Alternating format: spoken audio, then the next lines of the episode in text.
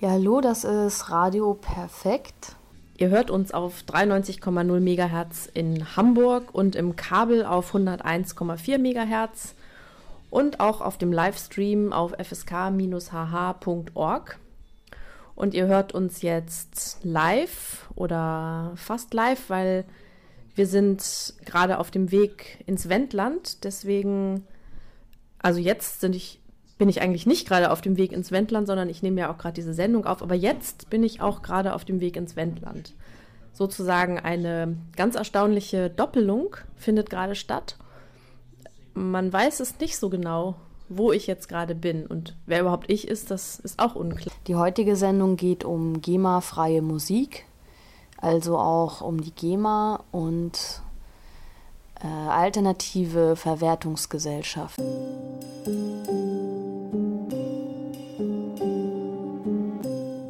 嗯。Wenn Jan Delay sagt, dass er die GEMA mag, weil die GEMA zahlt, dann beweist das wieder einmal, dass er schlichtweg zu blind ist, um Zusammenhänge zu begreifen, die eine höhere Deckleistung erfordern, als sich die Schuhe zuzubinden. Oder beliebige, als Widerstandskämpfer identifizierte Akteure der Weltgeschichte ohne Hintergrundwissen, geschweige denn hinterfragen gut zu finden. Yeah. Die totale Rebellion. Beats bestehend aus Samples, deren wir uns ungefragt bedienen, um sie neu zu verwenden. Im Internet hochstellen, zur freien Verfügung, Gauner-Methoden. Wir sind Down mit downloadenden Outlaws. Schwerverbrechen, Urheberrechtsverletzung. Ich kann euch nicht mehr versprechen, als dass wir es morgen noch wie jetzt tun. Denn wir sind unbelehrbar und mit Herrschern von illegalem Material beschaffenen Hackern. Das Gegenteil ist der Fall, wenn behauptet wird, dass Musik für uns niemals etwas wert war. Wir führen lange Diskussionen über Popdiskurse, Hip-Hop-Historie, analoge, digitale Medien. Das Urheberrecht und warum wir dagegen sind. Warum wir nicht der Meinungsfan Regelner sind. Wer glaubt, er könne Kreativität mit Regeln, Regeln spinnt. Dies weder einzugrenzen noch behördlich zu kontrollieren. Ich sehe schwarz fern, fahr schwarz Bahn und wer bestimmt nicht für Songs, die wir, weil wir sie lieben, hören, zitieren, samplen und neu interpretieren, bezahlen. Musik gehört der Allgemeinheit, nicht den Bürokrat. Alles ist interdependent und befruchtet sich gegenseitig. Ihr wollt mein Denken einschränken, dagegen schreib ich. Schon immer klaut jeder von jedem, sogar Sprache und auf rechten Gang. Willst du diese Streitigkeiten rechtlich ausfechten, dann mach ich dich gerne mit dem Faustrecht bekannt. Ohne fremde Einflüsse schafft keiner ein Meisterwerk. Keiner kann behaupten, dass er von vornherein schon ein Meister wäre. Weil selbst den größten Meister vorher doch ein Meister lehrt. Und weißt du, wo wir heute wären? Würde jeder schreien, dass er der Einzige wäre, der sein Wissen nutzen darf in der Steinzeit, yeah. Natürlich klauen wir, wir können uns die Scheiße nicht leisten. Weigert euch ruhig weiterhin, Kultur an alle weiterzureichen. Ignoriert auch weiter die ökonomische Begrenztheit der meisten, die auf Anklagebänke treibt und beschwert euch über kulturelles Desinteresse und Verrohung. Ich weiß, ihr seid nicht strohdumm, doch dreht euch im Kreis pro Minute mit 80 Umdrehungen wie Stroh rum. Ich fresse ein Kilo Fleisch roh, um euch zu zeigen, dass uns eure Suppe nicht schmeckt und wir nicht alles auslöffeln. Wir machen Messer auslöffeln, um die einschneidende Wirkung eurer Stumpfheit metaphorisch darzustellen. Keiner kann sagen, ich pöbel nur rum, denn ich schlag ungehemmt im Unterhemd. Geh mal Mitarbeiter mit Bruchstücken von Sitzmöbeln um. Wenn wir uns vor jeder Scheißbehörde und jedem Mist am Bücken, geht's bald gar nicht mehr um Kunst, sondern nur noch um Besitzansprüche.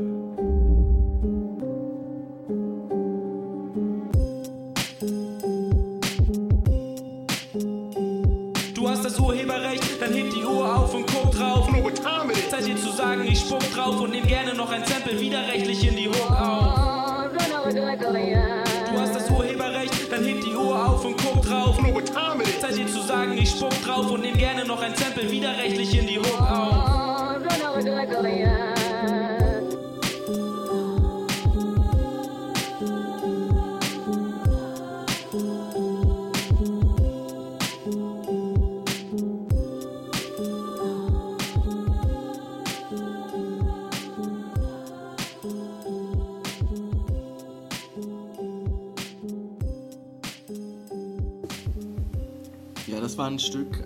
von Waving the Guns, eine Rostocker Hip-Hop-Band ähm, mit dem Namen GEMA Kacken. Und jetzt ähm, senden wir einen kleinen Beitrag von einer alternativen Verwertungsgesellschaft namens 3CS, nee, C3S heißt die, ähm, die sich zur Aufgabe gemacht haben, im digitalen Zeitalter anzukommen. Googelt GEMA-Blog und Musikindustrie und ihr erfahrt, was bisher geschah. Hallo Leute, im Folgenden erfahrt ihr, wie die GEMA kreative und engagierte Menschen abkassiert und warum sie die Bezeichnung Bohlensteuer verdient. denn sie sichert Kreativen kein Grundeinkommen, schon gar kein bedingungsloses. Sie sammelt Geld für ohnehin Wohlhabende. Der Teufel scheißt eben immer auf den größten Haufen. Wir kennen Alex aus einem Video der GEMA. Alex spielt mit seinen Freunden Susi und Michel in einer Band. Alex ist ein echter Glückspilz, denn er wurde von einem Scout der Musikindustrie entdeckt. Dieser Scout verspricht Alex, dass er seine Musik mit Hilfe der Kontakte und des Geldes der Musikindustrie gut verkaufen kann. An Alex Freunden, Susi und Michel, haben diese Leute leider kein Interesse. Susi gründet eine neue Band, die sich selbst managt. Michel stellt seinen Bass in den Keller und geht Bier trinken. Alle drei vereint noch, dass sie die Bohlensteuer an die GEMA zahlen. Wer wie viel davon hat, werden wir im Folgenden klären. Susi spielt in kleinen Clubs, Alex in den großen Arenen. Schon hier wird von unten nach oben verteilt. Wer den doppelten Eintritt verlangt, zahlt nicht einmal die halbe Bohlensteuer. Bei 50 Konzerten zahlt Susi ca. 10.000 Euro Bohlensteuer. Die GEMA kassiert, egal ob der Saal ausverkauft ist oder nicht. Klar, dass hier die eher unbekannte Susi oft draufzahlt. Die GEMA kassiert überall dort, wo Musik zu hören ist. So zahlt auch Michel mit jedem Bier, das er in der Kneipe oder Disco trinkt, die Bohlensteuer. Und Michel zahlt auch beim Kauf jeder Kamera und jedes CD-Rohlings in den Pop- und Schlagerpot ein. So kommen im Jahr insgesamt fast 900 Millionen Euro Bohlensteuer zusammen. 30 Prozent stammen von Leuten, die ihren GEZ-Obolus zahlen oder die Produkte kaufen, die in der Glotze beworben werden. Über 25 Prozent zahlen Besucher von Clubs, Diskos, Kneipen und sonstigen Musikveranstaltungen. 20 Prozent stammen von Leuten, die CDs kaufen. Insgesamt kassiert die GEMA für jedes ihrer 65.000 Mitglieder also 12.000 Euro Bohlensteuer. Trotzdem mag Susi die GEMA nicht. Sie bekommt nämlich von den 10.000 Euro, die sie eingezahlt hat, nur 1.000 bis 2.000 Euro zurück. Den Rest kassiert Alex. Denn Susi ist leider nur einfaches Mitglied der GEMA. Alex hingegen als ordentliches Supermitglied erhält den Löwenanteil der Bohlensteuer. Ein Bohlen-Alex erhält so viel Geld wie 40 Susis. Da stellt sich doch die Frage, wie wird man ordentliches Supermitglied wie Alex? Ganz einfach. Für jede Platte, jede Minute in Funk und Fernsehen gibt es Punkte. Und wer die meisten Punkte hat, gewinnt. Und natürlich fallen nur die Mainstream-Medien ins Gewicht. Aus diesem Grund haben wir die Bezeichnung Bohlensteuer gewählt, denn sie ist ausschließlich für die Urheber billiger Massenware bestimmt. Wer für ein Nischenpublikum, also Punk, Metal, Jazz und so weiter produziert, kann also noch so viel Erfolg bei seinen Fans haben. Richtiger Bohlensteuereinnehmer wird er nie und nimmer. Ein bedingungsloses Grundeinkommen zum Beispiel würde solchen Urhebern weiterhelfen. Die Bohlensteuer tut es nicht. Zusammengefasst. Die GEMA ist nicht dafür da, dass Menschen für ihre guten Ideen entlohnt werden, sondern sie ist gegründet, um denen, die massenkompatible Ideen gut verkaufen, ein zusätzliches Vermögen zu bescheren. Wir fordern keine gerechtere GEMA, weil es diese nicht geben kann. Diese Bohlensteuer gehört ganz einfach abgeschafft. Gute Ideen sind nicht weg, wenn man sie kopiert. Sie sind zweimal da. Oder dreimal. Oder viermal. O oder fünfmal. Ich würde sagen sechsmal. Und dann auch siebenmal. Acht. Und zehnmal. Du hast die neun vergessen. Wie? Ach so. Also neunmal auch. Und elf. Und zwölf? Und dreizehn. Und fünfzehnmal. Und vierzehn und sechzehn. Oh, und zwanzigmal. Boah, und 21. Ja, aber jetzt reicht's auch langsam. Echt? Wollen wir was trinken gehen? Ja, Ich lade dich auf 22 Bier ein.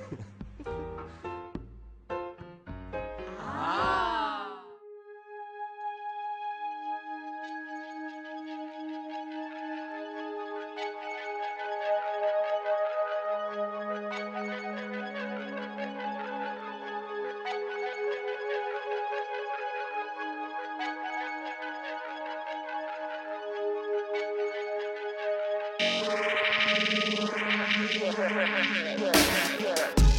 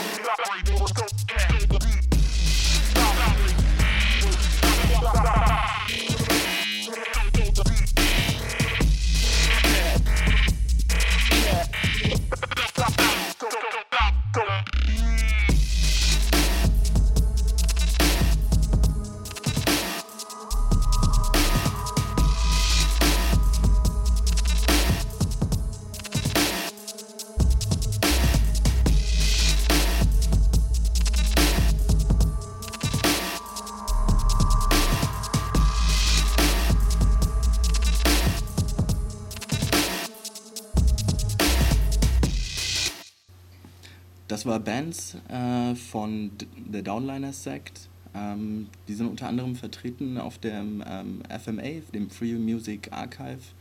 Das ist eine Plattform, die ähm, nur Stücke postet mit freien Lizenzen und alle Stücke, die wir heute spielen, sind davon entnommen, um so ein kleines Beispiel für frei lizenzierte Musik zu zeigen. Und jetzt kommt Clockwork von Robodub.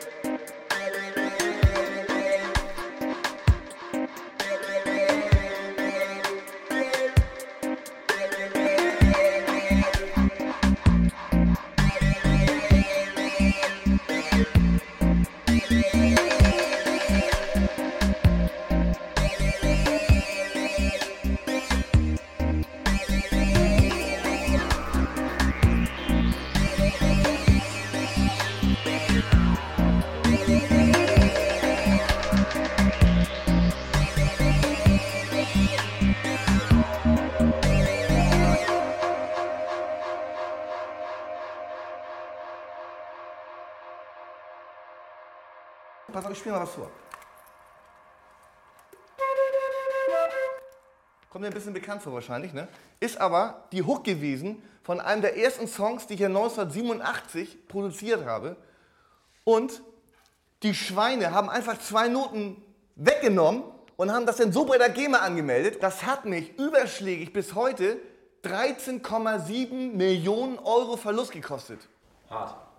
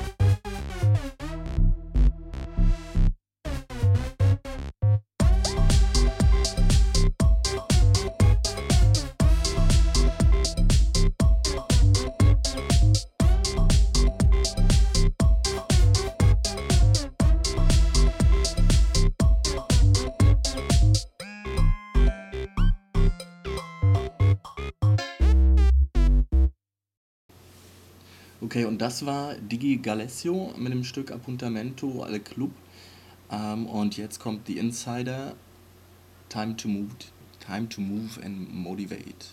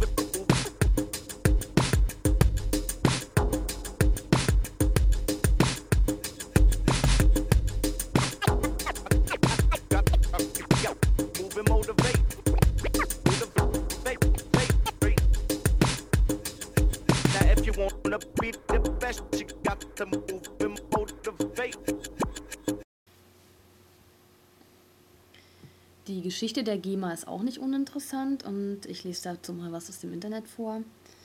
Am 28. September 1933 wurde der staatlich genehmigten Gesellschaft zur Verwertung musikalischer Aufführungsrechte STAGMA, hervorgegangen aus dem Verband zum Schutze musikalischer Aufführungsrechte für Deutschland, das Monopol zur Wahrnehmung von Musikaufführungsrechten erteilt.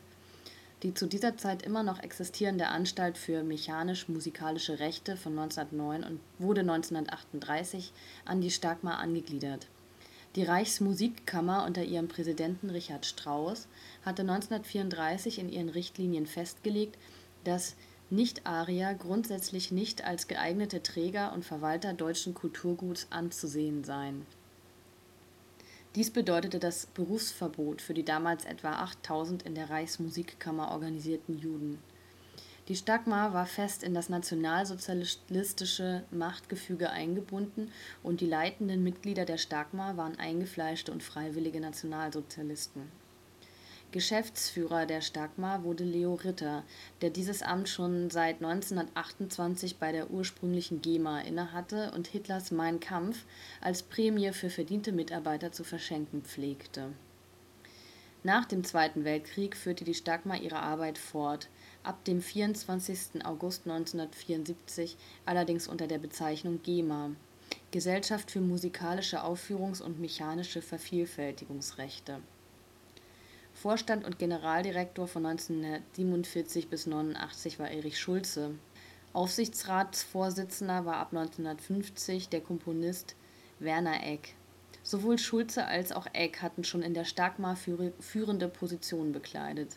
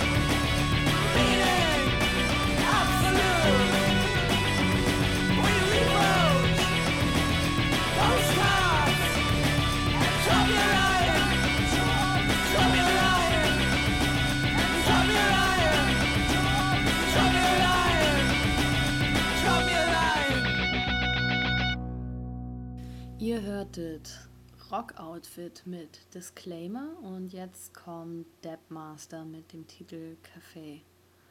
Alle Songs vom FMA Free Music Archive, ähm, das lizenzfreie und GEMA-freie Musik online gestellt hat.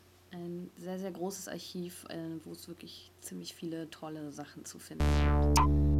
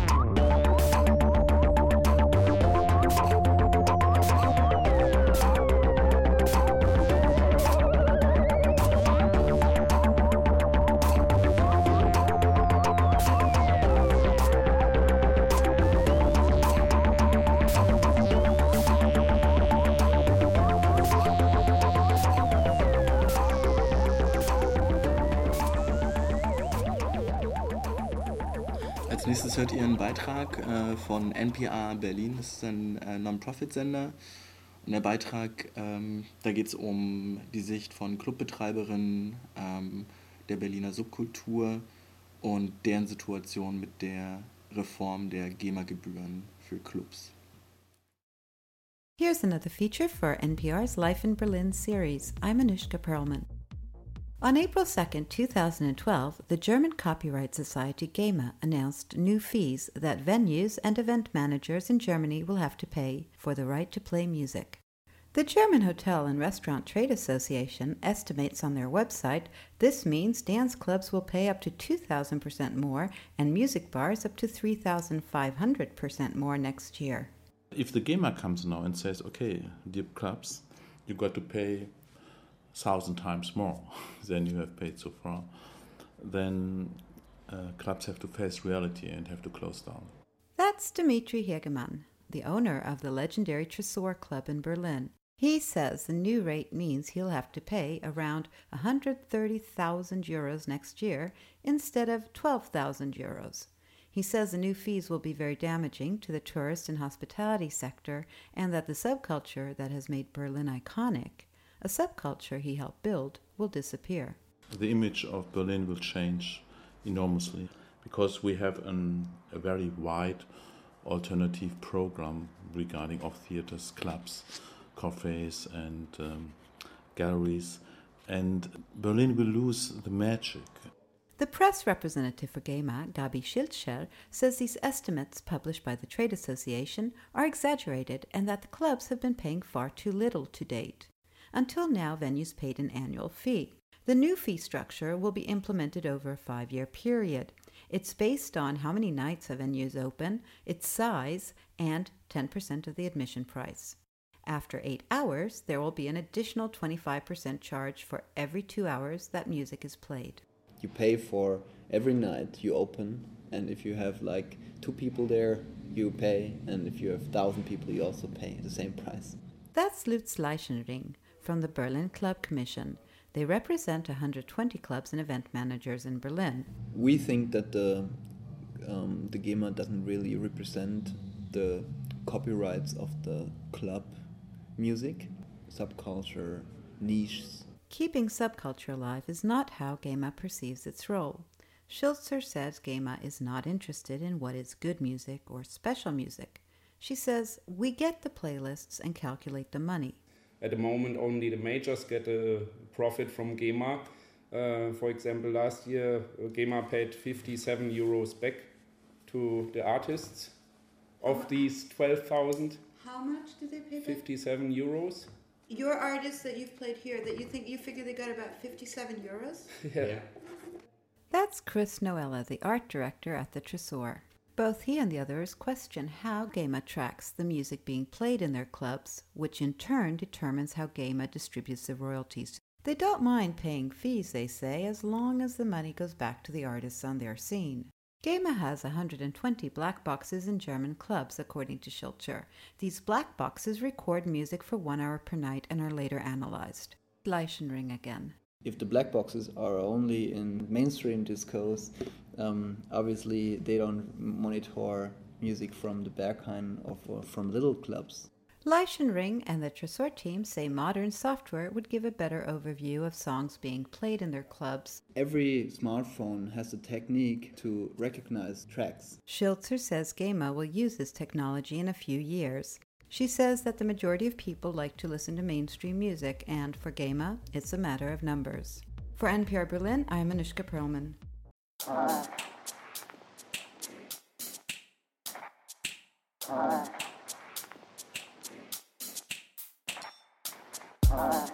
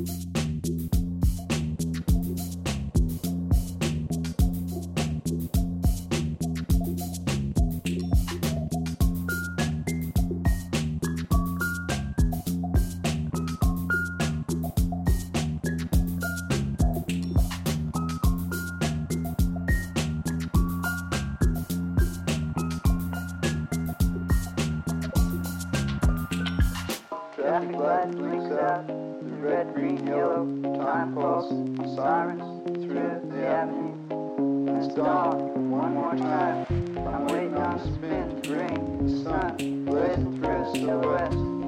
Well, I'm pretty scared.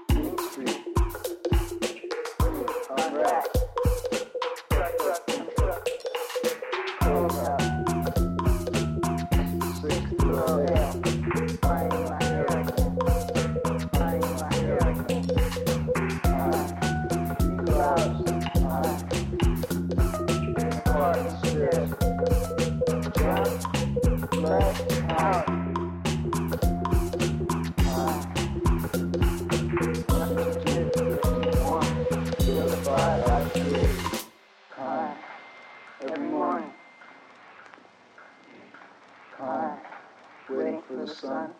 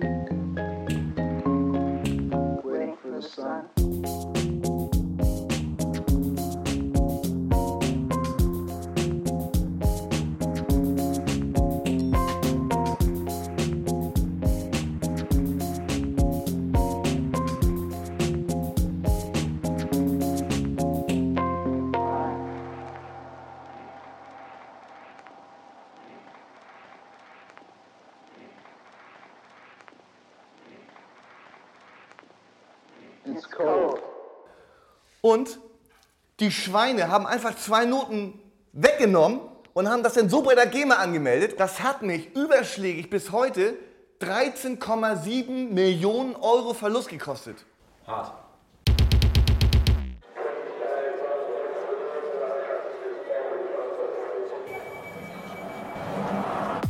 This is for all those who have gone under and come back out for a joyful breath.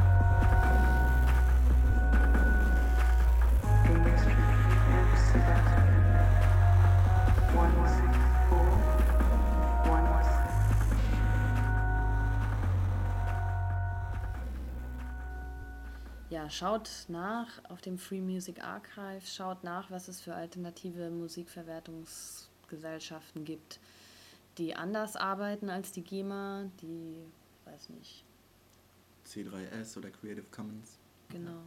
Die Idee dabei ist, dass das Geld direkt den KünstlerInnen zur Verfügung gestellt wird, ohne Abzug von Verwaltungsgebühren, dass das Ganze transparenter ist und mehr Mitbestimmungsrecht für alle Mitglieder herrscht. Und also informiert euch, guckt auf das Free Music Archive, findet raus, was für tolle Musik es gibt, die GEMA-frei ist, wenn ihr Veranstaltungen macht zum Beispiel.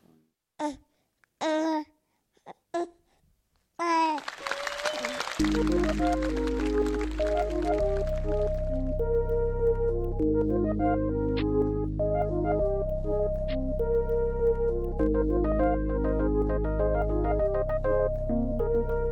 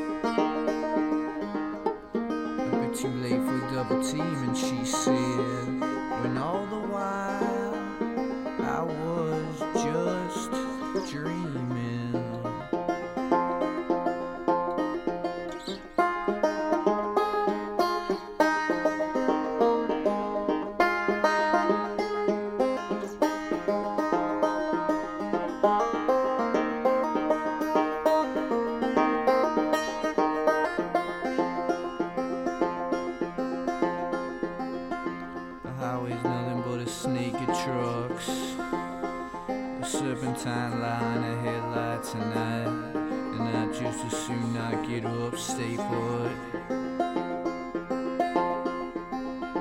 I would never hurt a one. But then again, I guess I never really left my house to. Nicotine,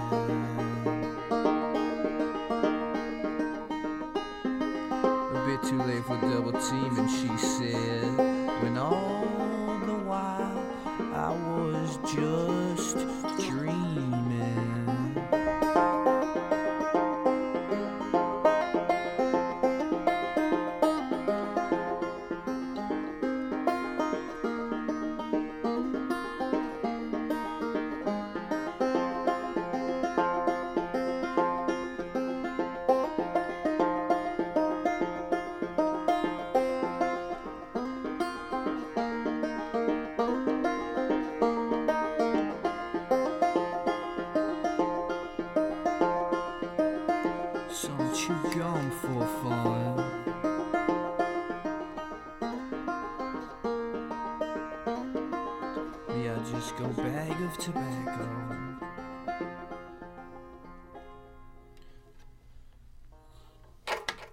So that's like a new one. I, I didn't even really know it that well. But thanks.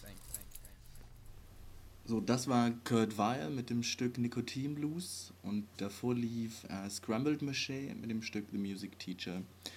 Ja, wir sind am Ende. Ähm, wir haben noch ein letztes Stück, das wir gerne der GEMA widmen möchten, die sich selbst als Fels in der Brandung gegen die Digitalisierung von musikalischem Treibstoff widme, äh, versteht.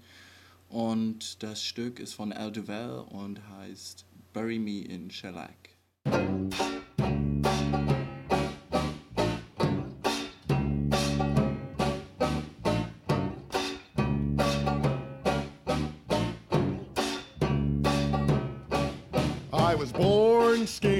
Slapped down flat, been worn thin as hell's welcome mat. There's a hole punched through my middle that will likely start to crack. My head is spinning at 78. The needle arm has sealed my fate. I'm dead too soon and born too late. I best be headed back. So bury me in shellac. Want to walk no lonesome valley. So when I die, won't you be a pally and dump my body in Tin Pan Alley? Bury me in shellac.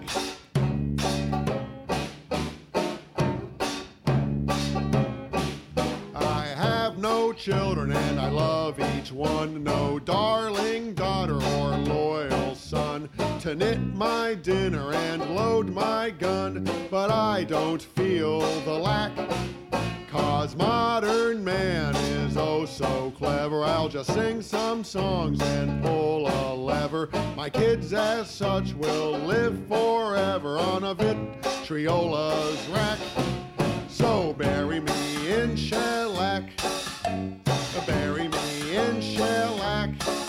Don't plant me in some wormy mound. My plan for life is sound. The cycle keeps on spinning round. Uh, Bury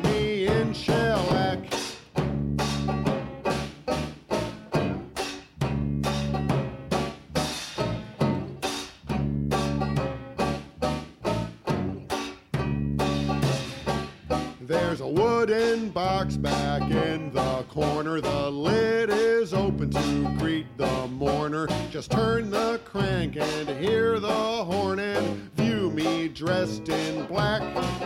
But when the needle stops its glide, don't think it means my soul has flied. For we'll meet again on the other side of my memorial plaque. Oh, bury me in shellac. Bury me in shellac. Let me go on record and testify and make my last request if I could best be laid to rest if I be buried in shellac.